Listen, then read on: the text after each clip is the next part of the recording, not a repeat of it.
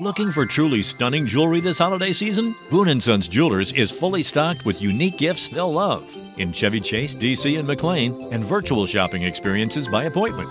Trusted by Washingtonians for over 70 years. BooneAndSons.com. Este episodio llega a ustedes gracias a Huggies, Mustela, Amadita Laboratorio Clínico, BioOil y Purex Baby. Bienvenidos a Baby Time Podcast para nuevos padres y padres de nuevo. Hola, soy Micaela Riaza, madre de dos hijas, dula posparto, educadora de lactancia, educadora de preparación al parto y creadora de Baby Time. Mi compromiso con ustedes es proveerle información de manera llana, fácil de entender. Antes era la falta de información, ahora es el bombardeo de información. Los voy a ayudar a entender qué necesitas y qué está de más.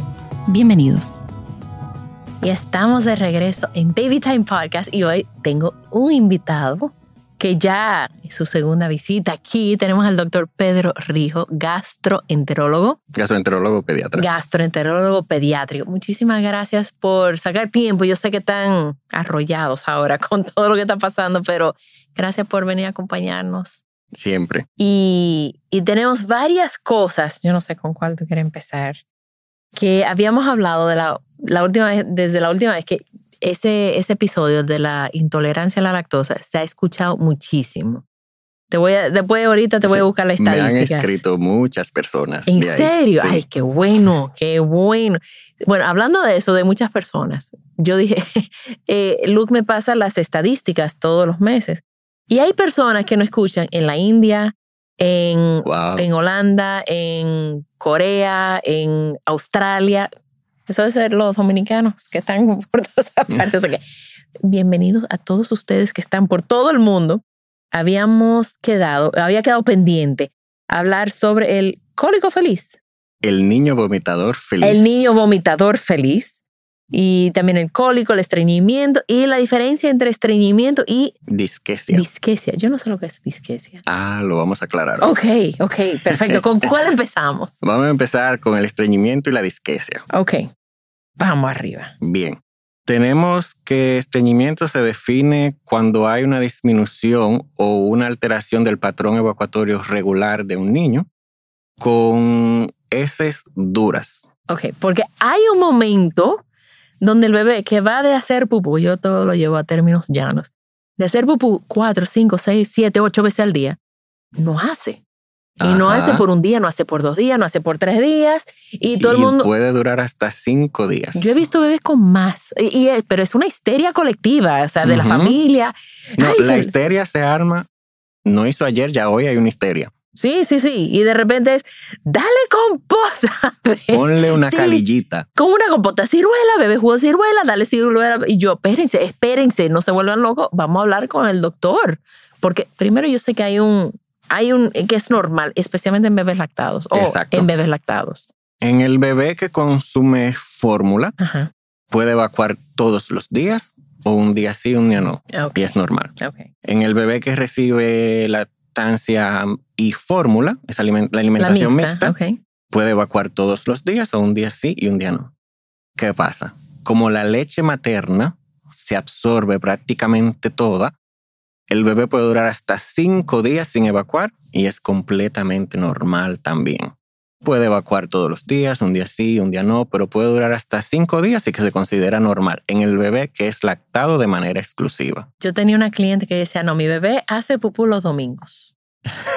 Nosotros no podemos salir de la casa hasta que el bebé haga pupú, porque él hace pupú los domingos. Pero Sí. era bebé lactado. Era un bebé lactado y cuando inicia la alimentación complementaria, entonces este patrón se regulariza Exacto. Porque ya el bebé empieza a recibir alimentos. Ok. Entonces, yéndonos por aquí, vamos a decir que el bebé está estreñido cuando en el caso de los bebés pequeños, ya recién nacido, bebé de un mes, cuando el patrón es diferente al que tiene normalmente y las heces salen duras, salen como yo le digo en la consulta, como bolita de chivo. Exacto. Son y bolitas y, secas. bien duras y secas. Porque normalmente la pupú, hoy vamos a hablar de pupú, por si acaso no Sí. se habían dado cuenta. Normalmente debe de ser no- suavecita, Líquida, larguita, pastosa. como un hot dog en niños mayores. Ok. En niños pequeños, en los bebés, debe ser pastosa, no líquida. pastosa, normalmente pastosa. Como una mostaza. Como una mostaza, o un puré de exactamente, como un purecito. Así debe ser la caca de un bebé. Esa caca suavecita, pastosa, se considera la, La, normal. la acabamos de, de dañar la cena. ¿A, A quién mucha iba gente. a comer? A quien se iba a comer un puré de auyama. Va a ver ese puede decir, no, ya. No, Entonces, No, en el caso de los bebés, Ok. específicamente menores de dos meses, cuando tenemos esas duras, o sea, estreñimiento, ok. esos son casos que se deben de investigar. Claro, porque, Porque el eso- estreñimiento no es frecuente a esta edad, se puede asociar con múltiples enfermedades. Entonces, estos niños deben ser investigados. Ok. Entonces, ahora viene la siguiente pregunta.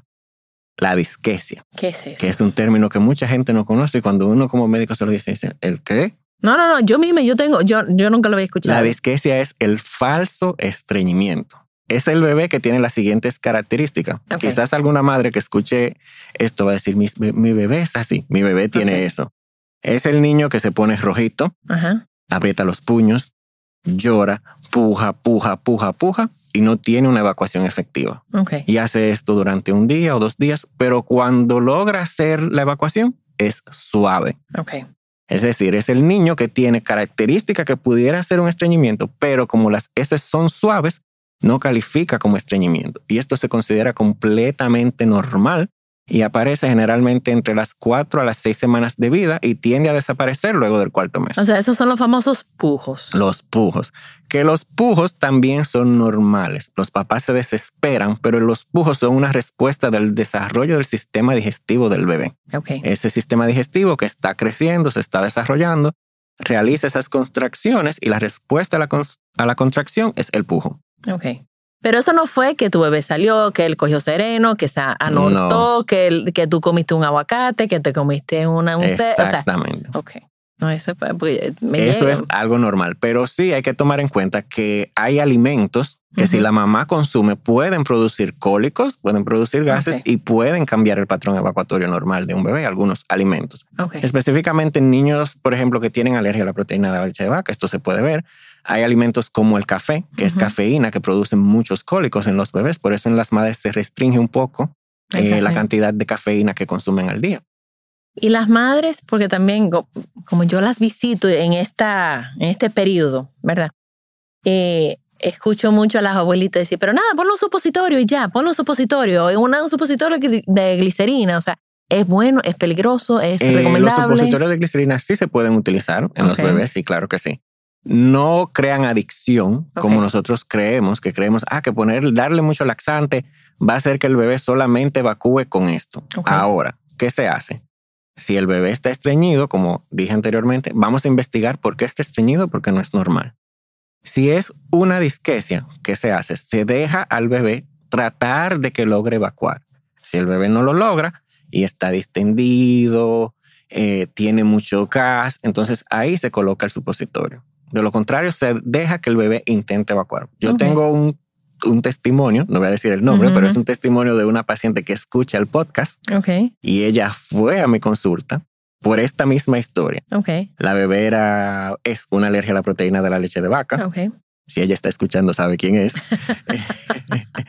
y la bebé evacuaba cada cinco a seis días. Y ella se desesperaba y me decía, doctor, es que ella tiene que ser normal. Yo le decía, tranquila, ella va a ser normal.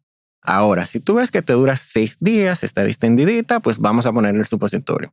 Yo recuerdo que al principio lo hacíamos así, ya después estaba como ese bebé que lo hacía los fines de semana y Ujú. ella me mandaba una foto y me decía, doctora, aquí estamos celebrando, hizo Ah, sola. sí, sí. Doctora, aquí está como todo feliz, hizo sola y ya la bebé está feliz haciendo sola. O sea que eso La se, la se gen- corrige. La gente no nos cree que a nosotros, señores, yo recibo fotos de pupú, o sea, Sí, yo la he visto de todas las formas, de todos los colores, de todos los tamaños. la- y, y- y la felicidad que eso causa en esos padrillos. ¡Yay!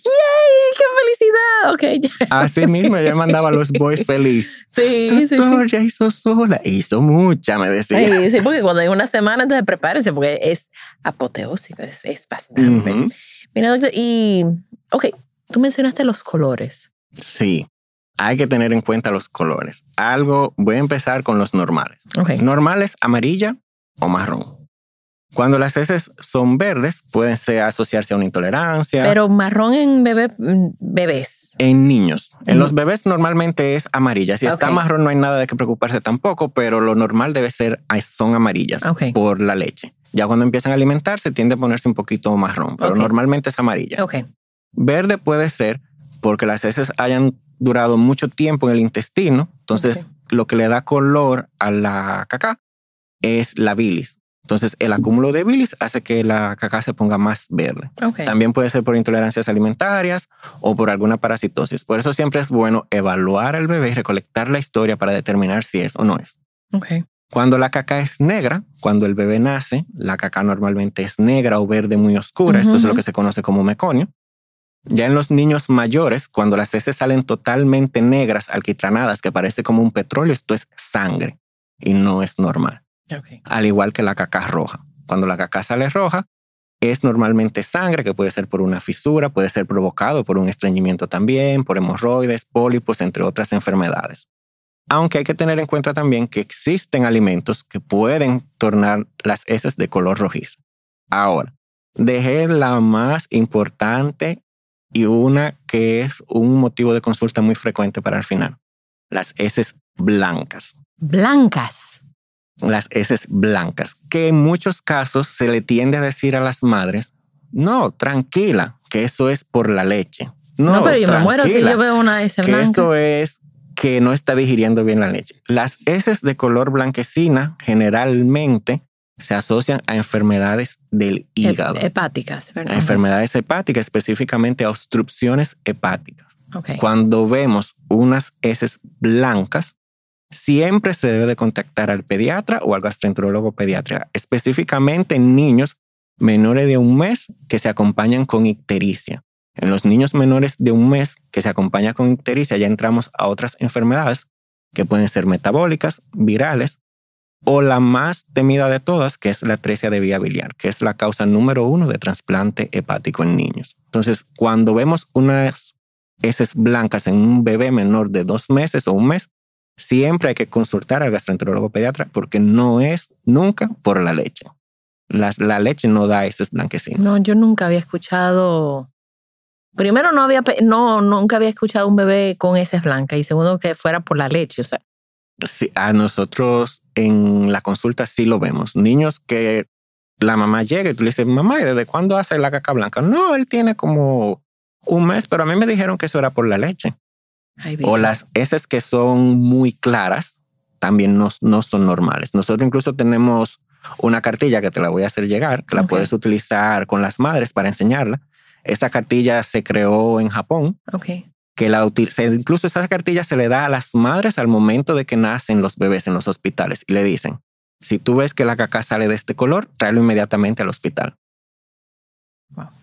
Bueno, ya saben. Yo, yo, bueno, eh, yo, ojalá alguien escuche esto. Ojalá su bebé no lo tenga, pero si lo tiene y está escuchando esto, ya saben que no es por la leche y que pueden, tienen que ir huyendo donde un pediatra o un gastroenterólogo donde pediatra. su, sí. donde su médico.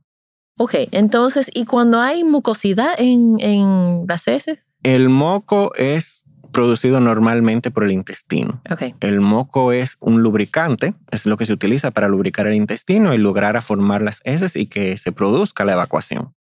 Hay casos en los que hay un exceso de moco, como es en el caso de las parasitosis, pero hay casos en el que es que el bebé produce mucho moco y no hay nada de qué preocuparse tampoco. Siempre y cuando sea un moco amarillo del mismo color de las heces, no hay problema.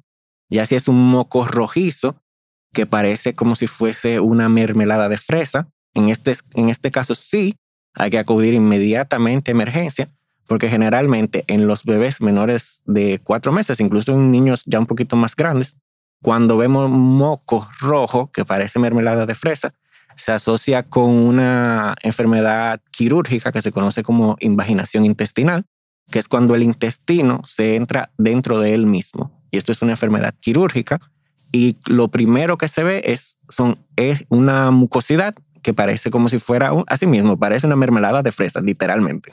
ok. Sí, porque las el- bueno, el moco que yo he visto es como, Sí, como un moco Transparente, transparente, como que está como mezclado con las heces, entonces se torna Ujú. como un poquito amarillo. Eso es, a veces eso es normal. A Ok. menos que tenga ya otros síntomas, puede estar asociado a una, a una intolerancia alimentaria o puede estar asociado a una parasitosis, pero generalmente ese moco es normal. ok, Lo que no es normal es el moco rojo que parezca mermelada.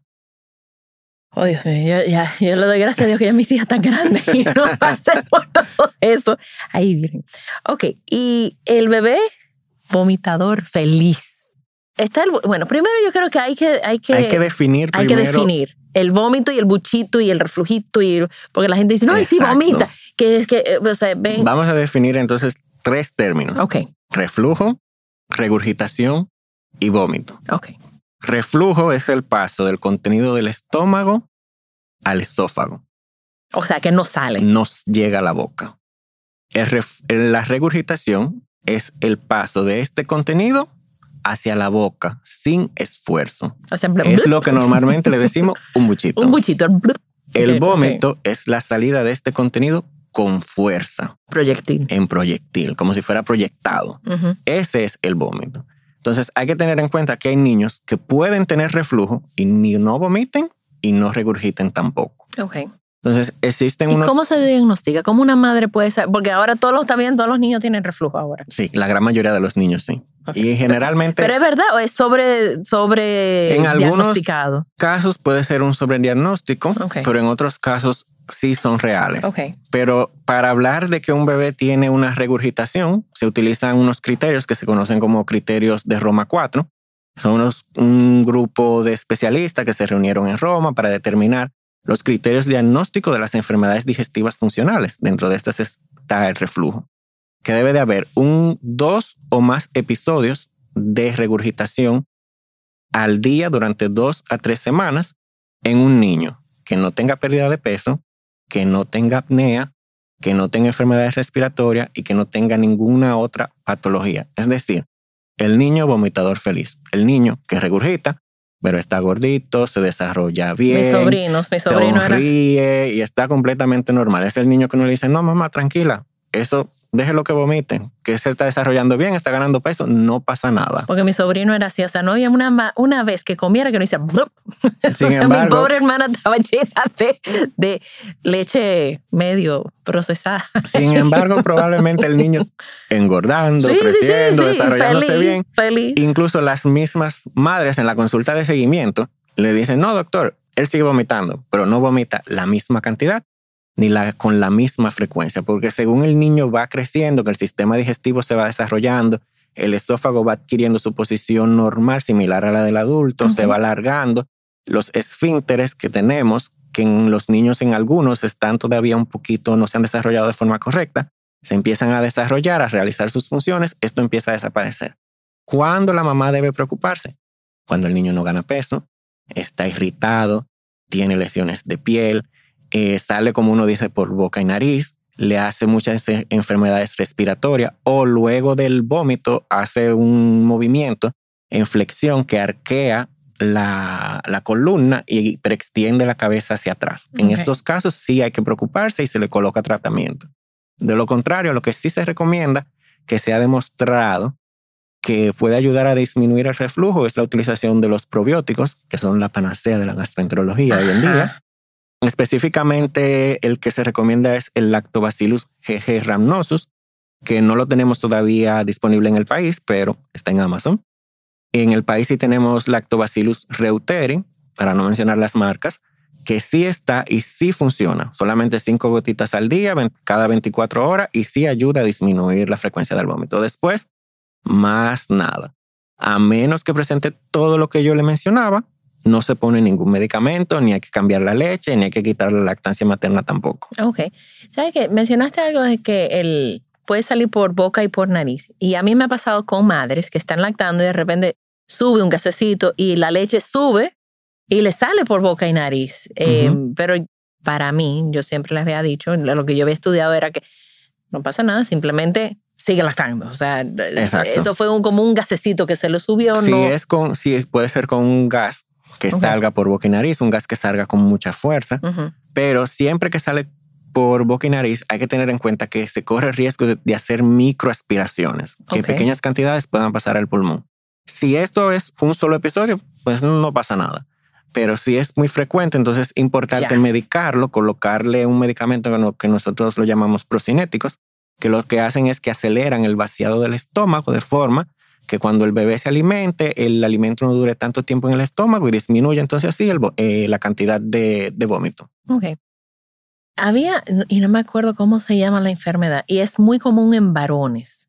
O sea, es casi siempre en varones, que es, eh, el, el síndrome es un vómito proyectil.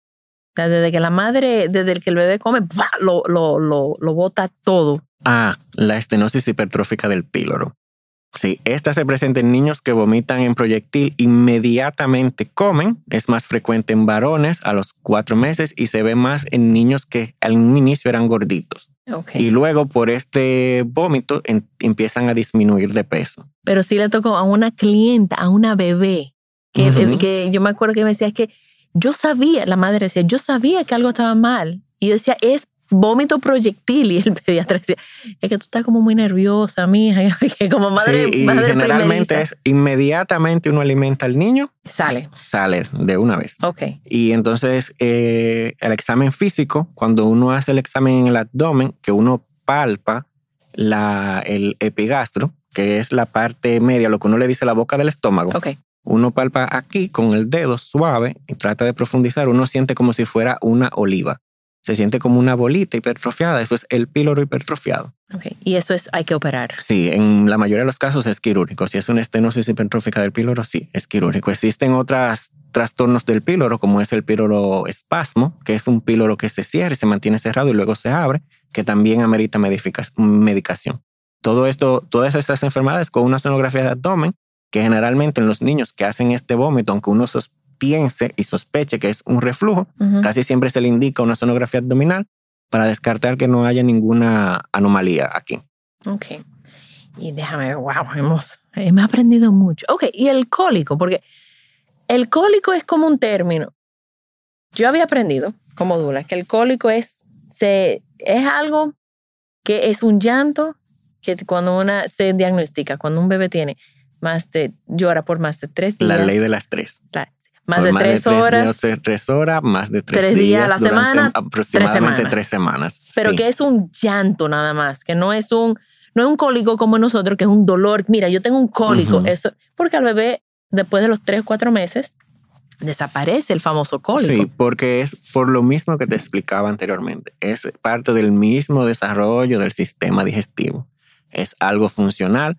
Aparece prácticamente en todos los niños. Incluso cuando leemos la, la guía de los criterios de Roma 4 Ok. de diagnóstico y tratamiento de estas enfermedades, dentro de ellas se encuentra el cólico del lactante, lo primero que dice es calmar a los padres y cuidadores. Sí, porque a veces porque va a para... desaparecer solo. Van a la emergencia. Incluso dentro de los tratamientos está masajes en la barriguita, colocarlo en un swaddle, montarlo en el vehículo y darle un paseo. Eso suele calmar el cólico. Carga- cargarlo, mecerlo un poquito. Y hay uno, A ese le voy a agregar el porteo también, meterlo a gente Sí, también eso está ahí. Eh, colocarlo en lo que se conoce como el método canguro, Ajá, pegarlo ajá. del pecho de la madre. Eso, Eso, el calma porteo, el cólico exacto. también. Eh, hay otro que está dentro de los criterios de tratamiento, sin embargo, yo no lo recomiendo, que es la utilización del té de manzanilla. Sí, los, los famosos té que se utilizan, sí calman el cólico, es cierto, sí, pueden calmar el cólico, incluyendo el anís. El uso del té de anís puede calmar el cólico. Pero, ¿qué pasa? Hay una cantidad específica de gramos que debemos utilizar y una cantidad específica de agua y una temperatura específica en la que hay que prepararlo. Nosotros sabemos que en República Y la abuela Dominicana no va a hacer eso. ponemos una olla de metal, le echamos agua, echamos el anís, lo dejamos ahí media hora, cuando nos acordamos Ujú. vamos y la apagamos. ¿Qué pasa con el, específicamente con el té de anís? Existen dos anís de estrellas, el japonés y el chino. Cuando están en su estado normal son diferentes, cuando se secan son iguales. Y en cantidades muy mínimas puede ser tóxico para el bebé. Por eso no se recomienda, porque el té de anís puede producir fallo hepático y daño el hígado del bebé. Por eso no se recomienda. ¿Qué sí se recomienda para el tratamiento del cólico? Los probióticos. Igual, Lactobacillus reuterio, Lactobacillus rhamnosus. Ok. Wow. Bueno, pues Estamos aprendiendo. Pero no es culpa del aguacate que se comió la madre. No, no, no, no. no. Ok. Sí, el chocolate y el café sí pueden provocar cólicos. Ok. El chocolate y el café sí, porque hay algunos alimentos que pueden provocar el cólico. Y había una pregunta por aquí que preguntaba Luke. Ok. Que si a través de la leche materna hay alimentos que, que pasan Sí, que puede afectar la. sí. Las heces del Incluso bebé. todo lo que la, prácticamente todo lo que la mamá consume, todos los nutrientes que consume, la mayoría de las sustancias que consume la madre pueden pasar a la leche materna y pasan al bebé. Sí. Incluso, eh, bueno, ya ese va a ser otro tema. Cuando hablamos de alergia a la proteína de la leche de vaca, por eso eliminamos de la dieta de la madre, en este caso, todos los productos derivados de la leche. Porque aunque la lactosa no pasa a la leche materna, la proteína de la vaca sí pasa a la leche materna y produce todos los síntomas de la alergia en los niños. Igual puede pasar con el huevo, con el gluten y otros alimentos, incluso con la soya. Porque yo he, he tenido pacientes que las madres cuando consumen soya, inmediatamente el niño que es lactado tiene cólicos, tiene diarrea, tiene distensión. O sea que sí, eso es posible. Que si el bebé es intolerante a algo, cuando la mamá lo consume, puede pasárselo al bebé, entonces el bebé hacer una reacción. Y como una madre primeriza, eh, que está, porque la mayoría de primerizas, su bebé es el primer bebé que están viendo. ¿Cómo esa madre puede diferenciar si su bebé tiene diarrea? Porque yo, yo sé que la- las, las heces del bebé son bastante líquidas al principio, o sea, aunque tenga un poco de, parece como una mostacita. En el caso de los bebés es un poquito más difícil, porque normalmente es como pastosita, como un purecito, en algunos casos tiene la consistencia de una mostaza. Cuando esa consistencia disminuye de la normal, de lo normal, o es totalmente líquida, o cuando el patrón evacuatorio aumenta por encima de lo normal. Ejemplo, un bebé que hace dos veces al día una caca suave, como si fuera la consistencia de una mostaza, como mencionábamos ahora, pero hoy en la mañana ya ha hecho cinco veces, la consistencia está un poquito más líquida, ya este es un bebé que tiene diarrea. Ok. Y eso en un bebé lactado podría ser por Puede ser ameba, por, por... bueno, puede ser por intolerancias alimentarias, puede ser por algo que haya consumido la madre, puede ser una, en el caso de una ameba o un parásito per se, si es lactado exclusivamente hay que valorar bien la, la higiene porque sabemos que los parásitos se transmiten a los bebés por consumo de productos contaminados con ameba, es decir, con materia fecal. Ok. Y las amebas, aunque la mamá tenga ameba, la ameba no pasa por la leche materna. O sea, la madre puede tener una ameba y, está, y seguir Y lactando seguir lactando perfectamente. perfectamente. Ahora, ¿qué sí debe de hacer la madre? Lavarse correctamente las manos antes de tocar al bebé y de colocarlo al pecho y higienizarse, el pe higienizarse bien el pecho, porque si la madre va al baño, no se lava correctamente, se toca el pecho, entonces aquí sí puede contaminar al bebé. Ok. Bueno, pues yo creo que estamos... Hay mucha información aquí para digerir. Bastante. Como no para entender.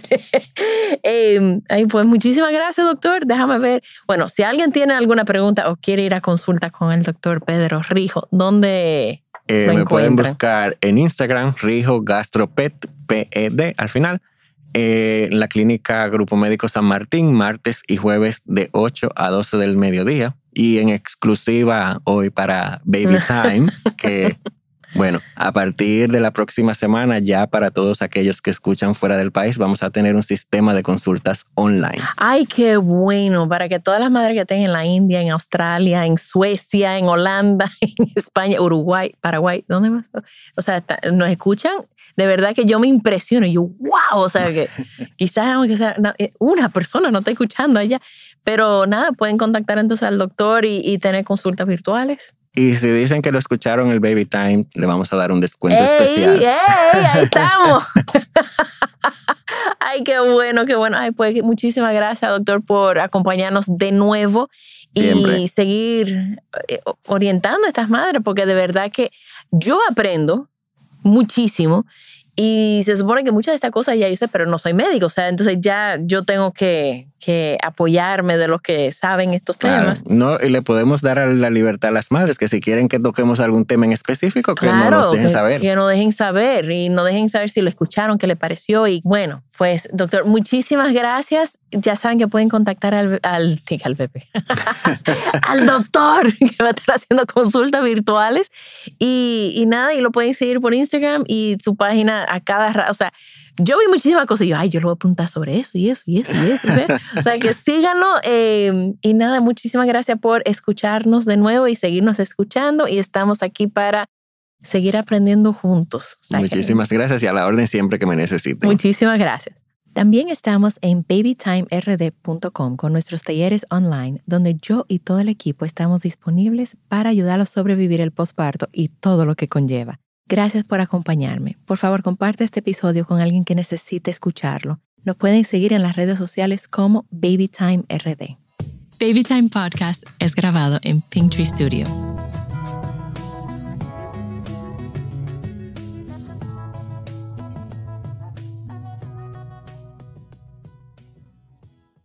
Looking for truly stunning jewelry this holiday season? Boon & Sons Jewelers is fully stocked with unique gifts they'll love in Chevy Chase, DC, and McLean, and virtual shopping experiences by appointment. Trusted by Washingtonians for over 70 years. BooneAndSons.com. Come celebrate the holidays at the National Army Museum in Alexandria, Virginia. Jump in the VR simulators to ride Santa's jet powered sleigh or fly over frozen landscape in the Great Glacier Race. Enjoy special deals and discounts at the museum store and cafe every Saturday in December from 3 to 5. And bring your out of town friends and family too because admission and parking are free. Celebrate the holidays at the National Army Museum. A full list of holiday fun is at usarmymuseum.org. That's usarmymuseum.org.